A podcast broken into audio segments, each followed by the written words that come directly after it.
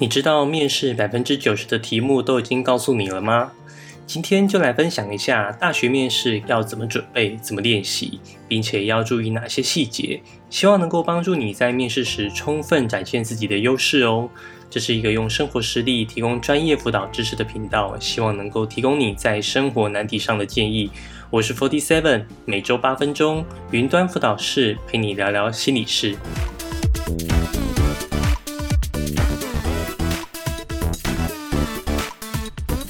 我先说结论：面试时，你只要呈现一个重点，录取机会就会大幅增加，那就是适合。职场面试的目的是招募适合的人才，大学面试的目的也是找到适合的学生就读。大多数的学生对于大学科系学习内容其实是一知半解的。根据统计，有超过四成的大学生后悔自己就读的科系，其中又以学习内容与想象落差太大为主要原因。这点不仅学生害怕，大学教授也一样害怕。录取了不适合的学生进来了，又没有学习动机，不仅在教学上非常困难，还会担心你转系、二一等等。学生人数的减少对大学来说也是一件很可怕的事情。因此，在面试上，学生应该呈现自己非常适合就读这个科系，而不是只是很有兴趣而已。适合与兴趣是完全不同的两个概念。我举个例子，你大概就会了解这两者的差别。兴趣就像是喜欢小动物，但不用为它负责；适合就是你乐于成为毛小孩的爸爸，随时都要帮他清便便，当他的铲屎官，不管生病生气都要照顾他，关心他。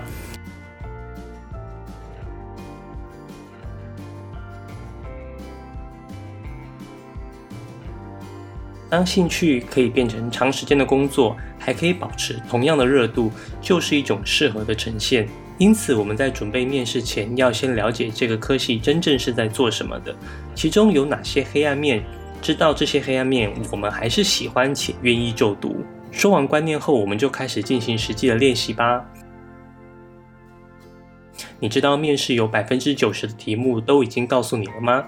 因为面试主要的问题是围绕在认识你这个人。要认识你，不外乎就是从你的备审资料，还有面试的第一个问题——自我介绍。你的自我介绍如果可以让面试官对你很有兴趣，那你就比较容易可以主导整场面试。相反的，如果你的面试让人兴趣缺缺，那就只能问专业问题了。人家是大学教授，你是个高中未毕业的学生，怎么问你怎么倒啊？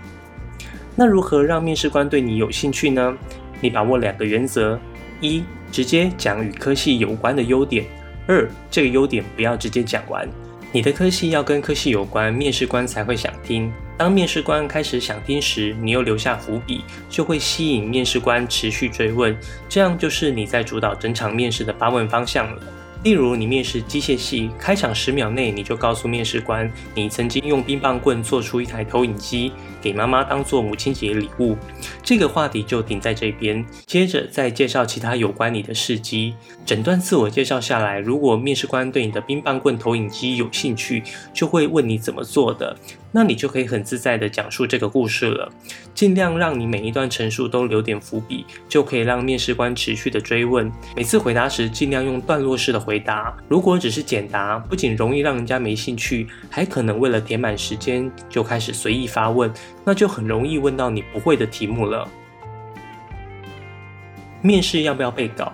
我个人的看法是，你需要准备稿子，但你要讲的不像是在背稿。这份稿子看个人需求来决定详细程度，有的人需要一字不漏，有的人只要写大纲就可以。我个人建议可以把稿子分段落，而这些段落最好可以各自独立成为一个篇章，因为面试时一定会紧张。如果因为紧张忘了 B 段，但因为各段可以独立，那你从 A 段讲到 C 段也不会突兀。自我介绍的内容中，我认为有三个元素不可缺少：一、个人事迹；二、科系介绍；三、生涯规划。这三个项目如果自我介绍中讲不完，你也可以留到面试官问的问题中补充。例如，你在科系介绍中明明有准备讲对方实验室的设备，但因为各种原因漏讲了。面试官在后来的提问中，你觉得可以把你对学校实验室的了解见缝插针的补充进去，就可以展现你对科系的了解程度。通常自我介绍的时间约一到三分钟，自我介绍的内容尽量直接具体，把你的优势讲出来。你的优势点必须与科系有关，还需要切合你的备审资料，因为许多的大学面试都要来检视你备审资料的真实性。例如，你面试的学校是英文系，你的备审资料也是用全英文写。面试官除了透过备审资料查看你的英文程度，也会想在面试时看看你的英文口说能力。如果你自我介绍说你参加了什么比赛或活动，也可以透过面试来检视你参与过程的真实性。因此，同学在描述时要尽量说具体事实，而且要确保你说的内容别人无法复制。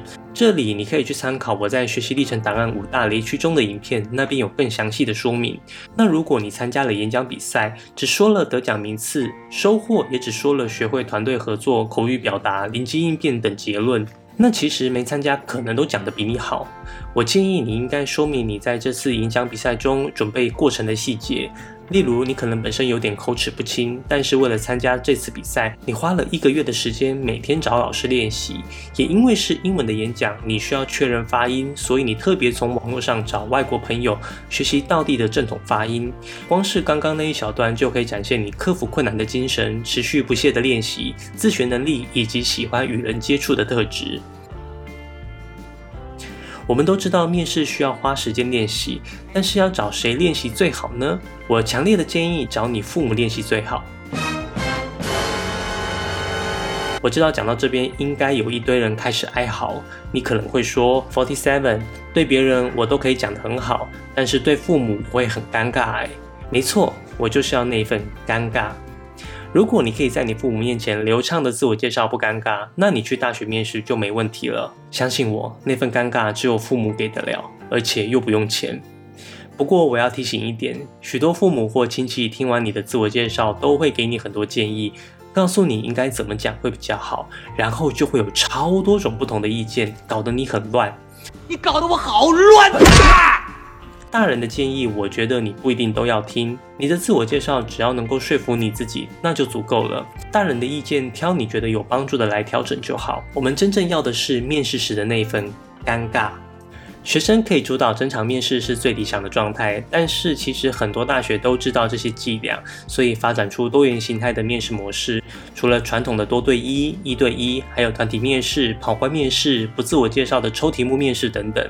为了应对可能来自五花八门不同的面试题目，建议同学最近可以进行面试的猜题，站在大学教授的角度来预测面试当天可能会问你什么问题。从今天开始，每天至少想两个面试问题。针对你想的问题提出可以说服自己的答案。最后做个总结：一、面试要呈现适合的特质；二、学生回答面试题目时要秉持直接、具体、伏笔与段落式的回答等四个原则；三、尽量找让你尴尬的人练习面试；四、面试回答要能够说服自己；五。站在教授角度进行面试猜题。下周我会讲解几种修罗级别面试题目回答方式。如果你最近想到什么面试题目却不知道怎么回答，可以在下方留言，我可以在下周影片中一并回答。如果你有什么升学相关的问题，或者是希望我做什么主题的影片，可以在下方留言，我会一一回复你。云端辅导室陪伴你生活大小事，我们下周见。